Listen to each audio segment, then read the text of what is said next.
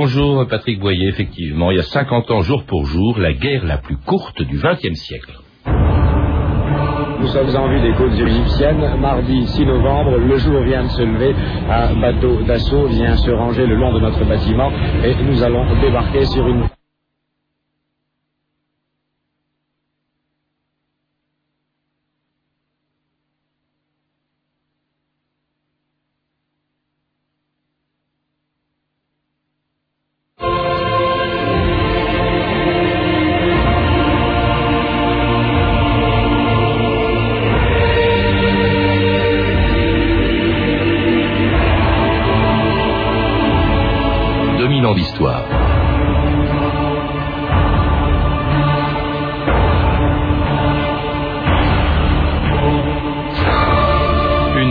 et puis nous revoilà. Il y a donc 50 ans, jour pour jour, le 6 novembre 1956, à l'aube, un corps expéditionnaire franco-britannique débarquait à Port Saïd et à Port Fouad, à l'extrémité nord du canal de Suez. Le prétexte de cette opération, l'opération Mousquetaire, était d'arrêter une guerre entre Israël et l'Égypte déclenché quelques jours plus tôt par une offensive israélienne dans le Sinaï. Mais l'objectif réel des parachutistes anglais et français était de prendre le contrôle du canal de Suez, nationalisé en juillet par les Égyptiens, puis de foncer sur le Caire pour y renverser le régime du colonel Nasser. Mais ce que n'avaient pas prévu les gouvernements de Paris et de Londres, c'était la réaction des deux superpuissances, les États-Unis et l'URSS, qui, malgré la guerre froide, allait se mettre d'accord pour arrêter en 24 heures la guerre la plus courte de l'histoire. La nationalisation du canal par Nasser, qui datait de la fin juillet, avait amené l'Angleterre à proclamer l'état d'extrême urgence. La tension n'avait cessé de monter entre l'Égypte et les deux nations intéressées à l'exploitation du canal, la Grande-Bretagne et la France. La France et l'Angleterre passent à l'offensive pour occuper elles-mêmes cette zone. Les unités d'assaut s'empareront rapidement de Port Fouad et de Port Saïd. Le risque est grave. Cette opération peut être le détonateur qui fera exploser la bombe d'une guerre générale. Mais les deux géants mondiaux vont démontrer que désormais la guerre ou la paix dépendent d'eux et d'eux seuls. Les États-Unis et l'URSS pour la première fois s'unissent pour arrêter le conflit de Suez. Georges bonjour. Alors ce conflit de Suez, il s'est produit il y a 50 ans tout juste, vous en parlez très longuement dans le quatrième volume de votre passionnante histoire de la quatrième République, un conflit étonnant puisqu'on vient de l'entendre, on a vu côte à côte les États-Unis et l'URSS se mettre d'accord contre la France, la Grande-Bretagne et Israël, mais avant d'y revenir, j'aimerais que vous nous rappeliez l'origine de cette guerre, euh, car en débarquant en Égypte en 1956, eh bien, les Anglais, les Français n'avaient pas l'intention de conquérir, bien sûr, le pays, mais d'y renverser celui qui le dirigeait, le colonel Nasser, parce que c'était un peu la bête noire de tout le monde, des Anglais, des Français, mais d'abord des Israéliens. Pour eux, c'était un danger, Nasser. C'était simplement un danger pour eux, puisque depuis son arrivée au pouvoir en 1954, dans ses discours et dans ses écrits, la philosophie de la révolution, le colonel Nasser ne cesse d'assumer sa volonté de restaurer la puissance de la nation arabe, de la rétablir dans le monde entier, en luttant contre tous les colonialismes. Et surtout, il faut que cette restauration se fasse autour de la capitale historique de l'islam qu'est le Caire. Et un tel objectif, cette nation arabe tellement forte, ça suppose, cela va de soi, la destruction de l'État d'Israël. Et alors, un armement, c'est ça qui inquiète beaucoup les Israéliens, Georges Etelget, euh, qu'il va chercher, alors là c'est la grande surprise, en URSS, ou plutôt c'est avec l'accord de l'URSS qu'il va équiper une armée qui va devenir de plus en plus puissante, ce qui inquiète Israël. Non, c'est-à-dire qu'à partir de 1955, les Français qui jusque-là vendaient des armes à l'Égypte refusent d'en vendre parce qu'ils veulent respecter un équilibre des forces dans la région. Et ne pouvoir plus trouver des armes en Occident, Nasser annonce qu'il va les demander aux Russes. Et dans toutes les chancelleries du monde occidental, cette annonce provoque le fourré général de tous les experts. Jamais le Kremlin ne fera quoi que ce soit pour Nasser, qui est un anticommuniste farouche. En Égypte, tous les communistes sont emprisonnés ou presque. Mais c'est méconnaître Khrouchtchev, qui depuis l'année, précédente, depuis la conférence de Bandung, a effectuer une révision déchirante de la politique coloniale jusque-là menée par Moscou.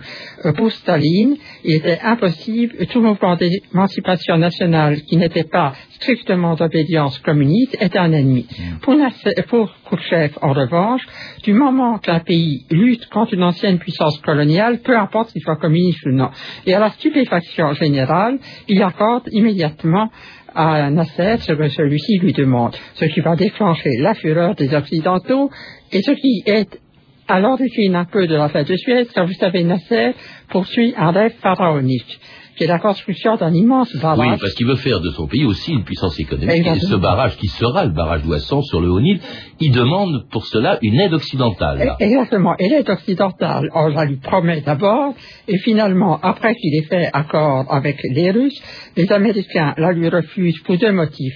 D'abord, pour le faire entrer dans leur rang, ça lui apprendra à flirter avec Moscou, et ensuite, sous la pression du lobby cotonnier américain qui n'a aucune envie que des milliers d'hectares supplémentaires augmentent la production cotonnière égyptienne. Seulement, ce que les Américains n'ont pas prévu, c'est que les Russes sont tout prêts à donner les crédits nécessaires. En tout cas, furieux de la réaction des Occidentaux, des Américains qui refusent des crédits pour le barrage d'Assouan, euh, et également de la Banque mondiale qui refuse, eh bien, Nasser est en colère et prend une décision qui est aussi à l'origine de la crise de Suez. Elle est, à l'origine. Nationaliser le canal qui traverse l'Égypte, mais dont la gestion est assurée par la France et la Grande-Bretagne, une décision qu'il rend public solennellement devant 200 000 Égyptiens rassemblés sur la place Mohamed Ali d'Alexandrie le 26 juillet 1956. À l'instant où je vous parle, dit-il, eh bien, les fils de l'Égypte prennent possession de la compagnie du canal, la compagnie égyptienne du canal, et non pas la compagnie étrangère du canal, le canal qui se trouve en terre d'Égypte, le canal qui traverse la terre d'Égypte et qui est une propriété de l'Égypte, que Dieu vous guide vers le succès et que sa paix soit sur vous. الآن دلوقتي بيستلموا شركة القنال شركة القنال المصرية. مش شركة القنال الأجنبية؟ قاموا دلوقتي ليستلموا شركة القنال ومرافق شركة القنال ويديروا الملاحة في القنال القنال اللي بتقع في أرض مصر. ولنبني طروحا جديدة في العزة والكرامة. Extraordinaire ce discours de Nasser Alexandrie. En plus, il se termine par un éclat de rire magistral. Le monde entier est étonné. Au moment où il parle, précisément, les forces égyptiennes prennent possession du canal, Georgette Elger. Et là, c'est vraiment un défi à la France et à la Grande-Bretagne, deux autres pays qui ont cette fois-ci intérêt aussi à ce que disparaisse Nasser. Oui, c'est un défi total. Vous savez que Nasser, dans son discours, a prononcé le nom de Ferdinand Lesseps, le constructeur du canal. C'était le mot code qui devait donner l'ordre aux forces égyptiennes de s'emparer du canal, des bureaux de la compagnie du canal. Il faut vous dire, avant de parler de la réaction française et américaine, que les Égyptiens sont d'autant plus heureux de la décision de Nasser que la compagnie du canal de Suez constitue au Caire un État dans l'État. Euh, dans la plupart des pays pétroliers, les bénéfices sont partagés à égalité entre le pays qui possède les richesses et les compagnies étrangères qui exploitent. Contrairement à ça, le canal de Suez, l'Égypte ne touche pratiquement rien des colossales bénéfices que rapporte l'exploitation du canal. Bon, euh, le canal de Suez, c'est vraiment le symbole de la puissance française et anglaise. Mm. Donc, une puissance à l'annonce que Nasser a la nationalité, la fureur s'empare de l'ordre et de parler. Alors, les Anglais sont également furieux parce qu'ils savent que Nasser, parce que Nasser d'abord a chassé l'armée britannique d'Égypte euh, ans, deux ans plus tôt. Euh, ils sont furieux aussi parce que la popularité de Nasser dans le monde arabe fait de l'ombre à l'influence des Britanniques dans, dans, la région.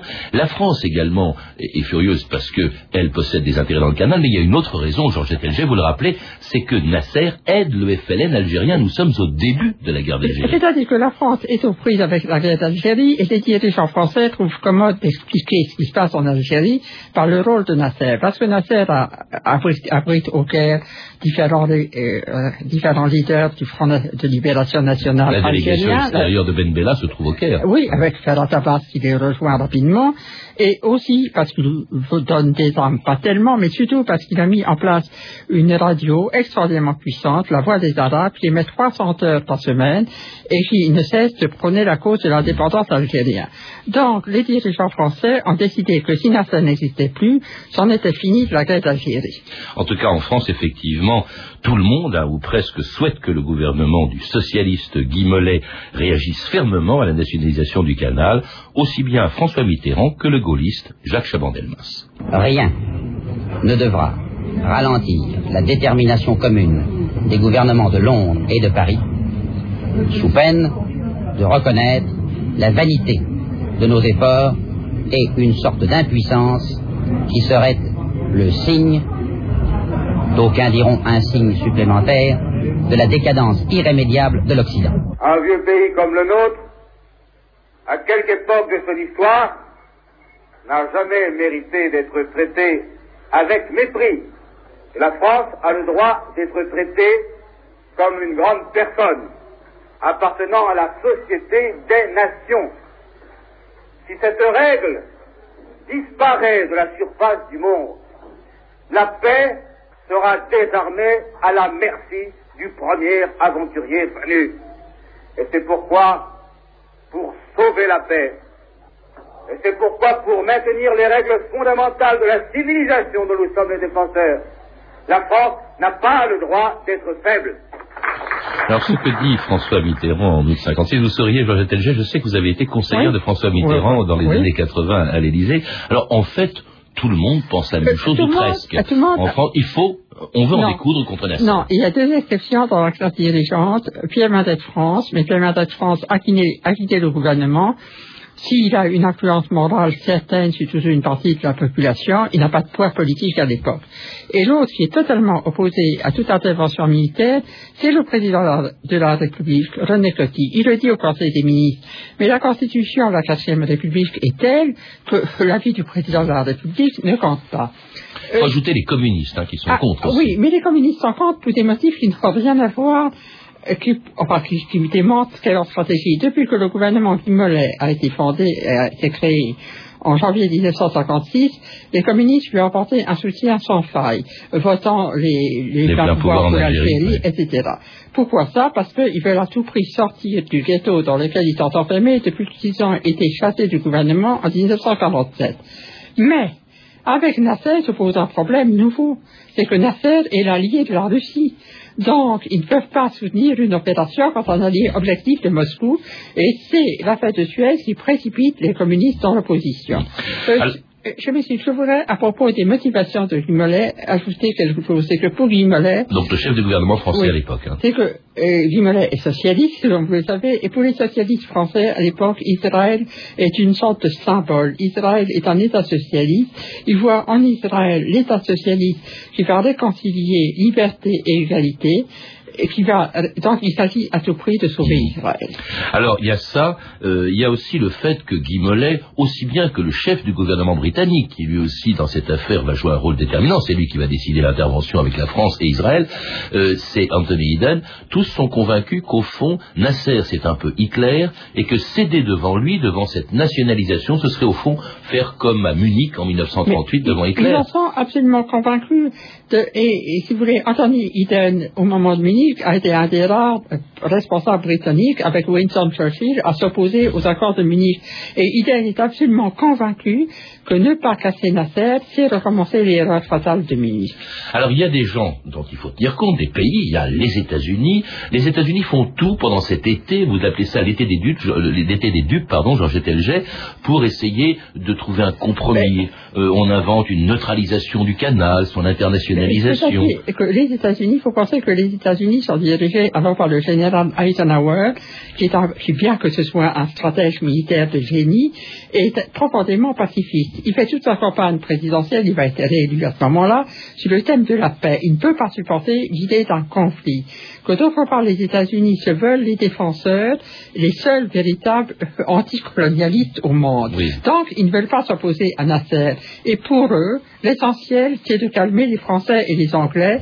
Ils pensent que les ardeurs belliqueuses des Français et des Anglais n'ont pas de sens, mais en même temps, ce n'est pas très grave. Ils sont convaincus que les Français et les Anglais ne peuvent rien faire. Alors nous sommes pendant l'été, On prépare dans les états-majors français et anglais une opération qu'on va baptiser, il y en aura même plusieurs plans, le plan mousquetaire. Et alors surtout, il y a une chose extraordinaire qui se produit au mois d'octobre, c'est une réunion ultra secrète, on n'en a eu connaissance que beaucoup plus tard, entre les autorités françaises et britanniques, quelques autorités, parce qu'il y avait une poignée de, ministres et de, militaires français et anglais qui étaient au courant, reçoivent secrètement le Premier ministre israélien, Ben Gourion, le chef d'état-major de l'armée israélienne, euh, euh, Moshe Dayan, et on parle de beaucoup de choses. Il y a une chose qui est tout à fait étonnante, Georges Léger, vous l'apprenez dans ce livre, c'est que c'est à ce moment-là que la France donne son feu vert pour que Israël ait la bombe atomique. Non, alors il faut, revenir encore en arrière. Si vous voulez, dans l'été 56, Iden d'abord est, à fond pour une opération militaire, mais il dit qu'il ne fera rien sans les Américains. les Américains n'en veulent pas.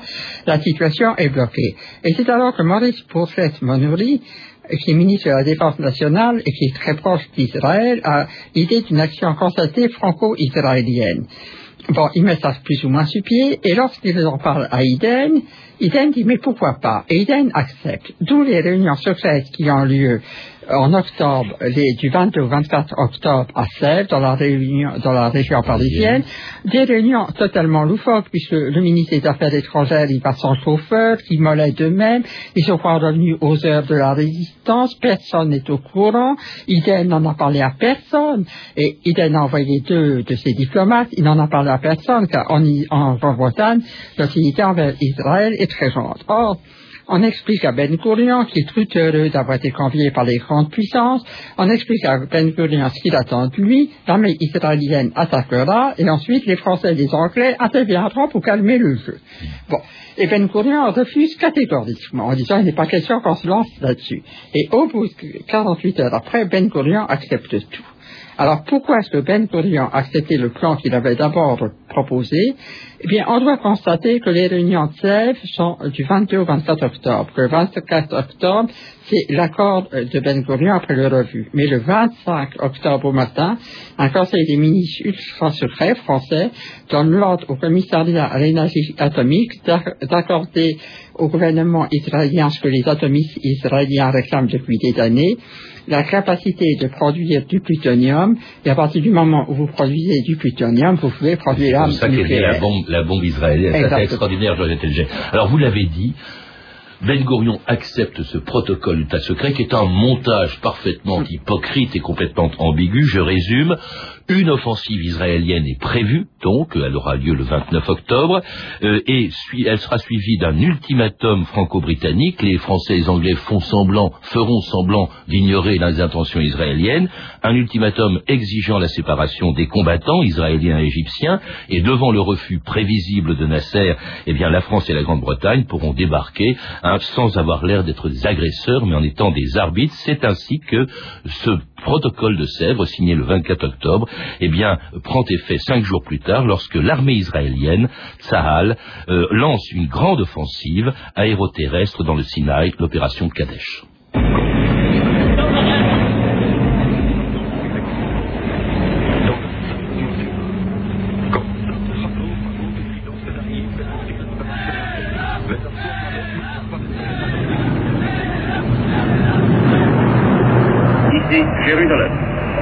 Au cours de ces dernières 24 heures, les Israéliens ont dû affronter l'ennemi sur mer et dans les airs. Ce matin, deux chasseurs à réaction égyptiens, un MiG et un Vampire, ont été abattus au cours d'un engagement aérien.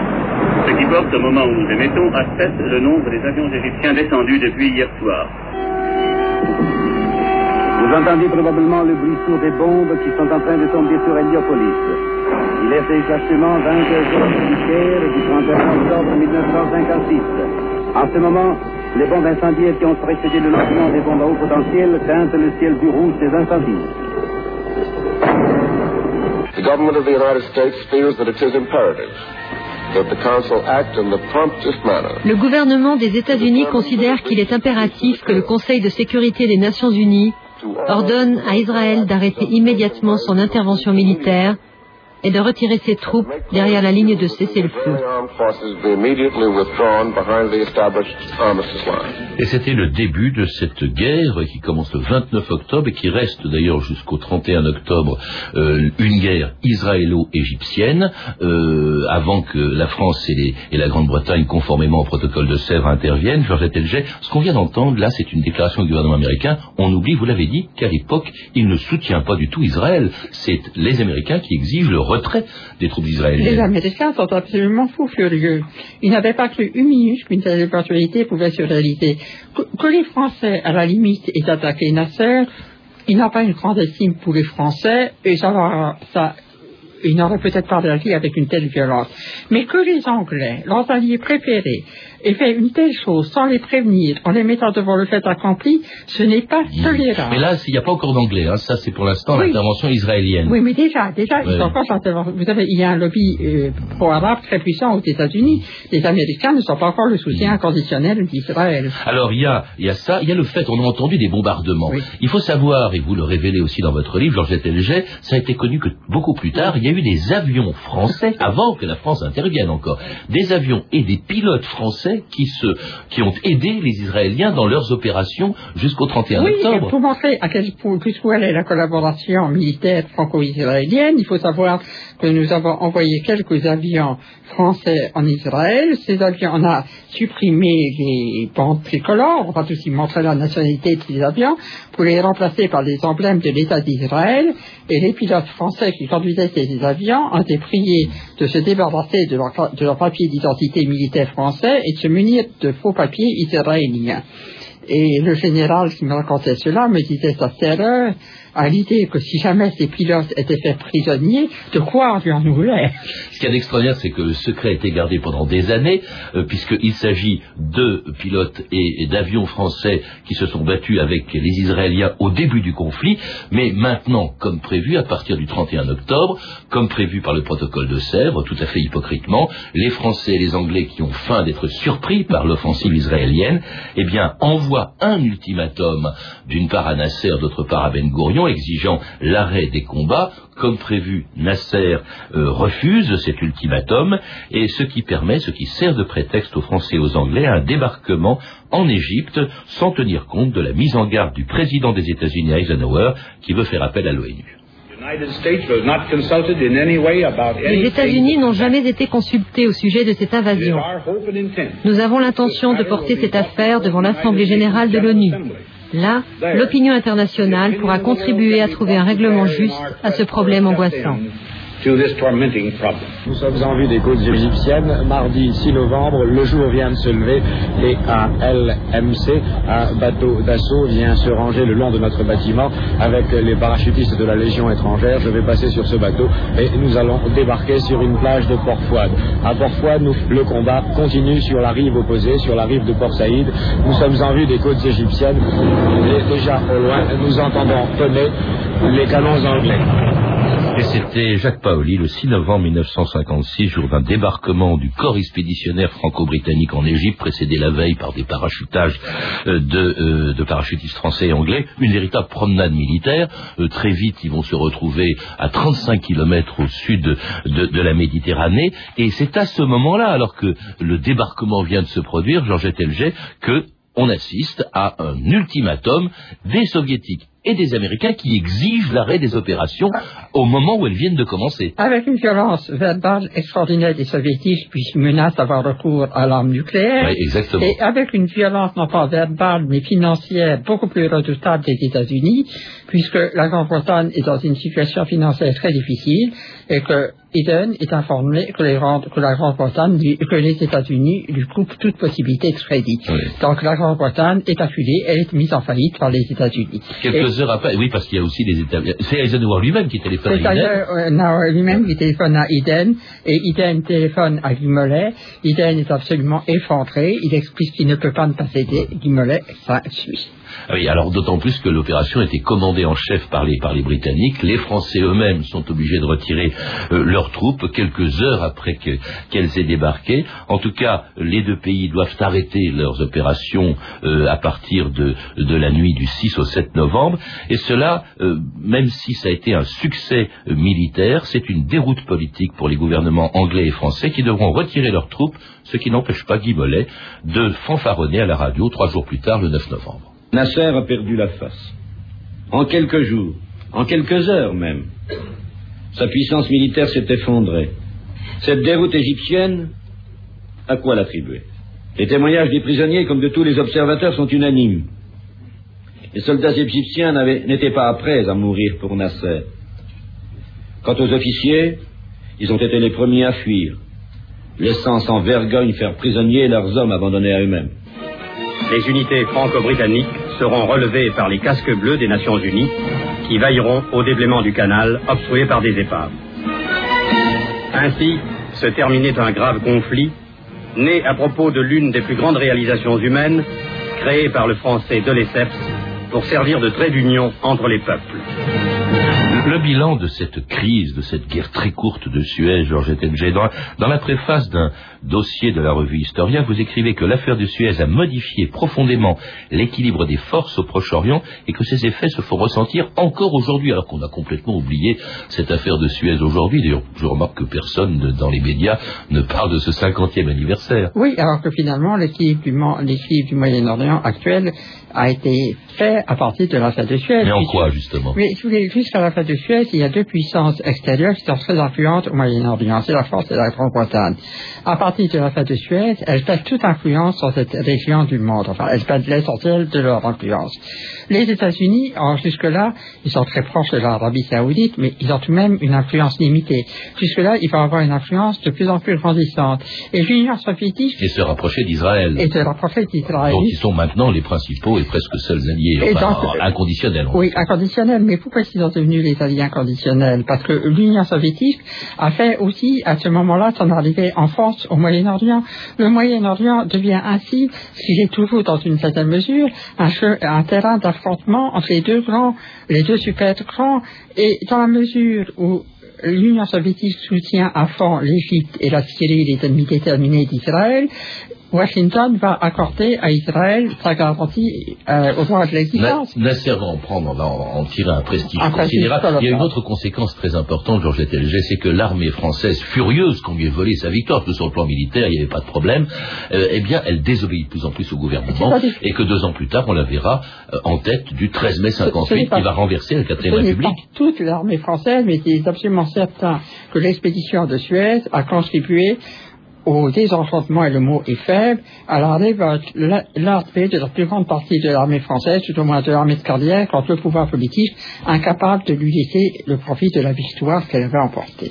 Merci Georges Telger. Pour en savoir plus, je recommande la lecture de votre livre, le quatrième volume, d'ailleurs les trois volumes précédents sont passionnants, de votre Histoire de la quatrième République, publié aux éditions Fayard. Il y a un cinquième et dernier volume qui sortira, je crois, l'année prochaine, au mois de septembre, toujours chez Fayard également une biographie consacrée à Guy Mollet de François Lafont chez Fayard, ainsi que la revue Historia de novembre, dont vous avez préfacé, Georges Ettinger, un dossier passionnant consacré au rapport entre les Palestiniens et les Israéliens, une terre pour deux peuples.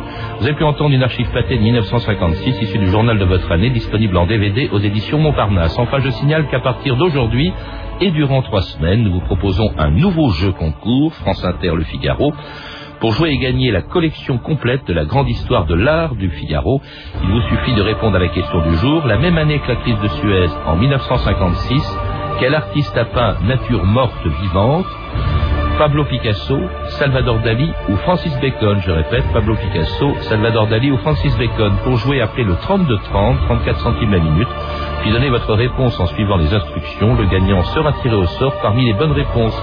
Vous trouverez tous les détails de ce jeu et les renseignements sur notre émission en composant le 3230, 34 centimes la minute ou sur franceinter.com. C'était 2000 ans d'histoire. Merci à Lidwin Caron, Sébastien Royer, Claire Destacan, Emmanuel Fournier et notre réalisatrice Anne Kobilac.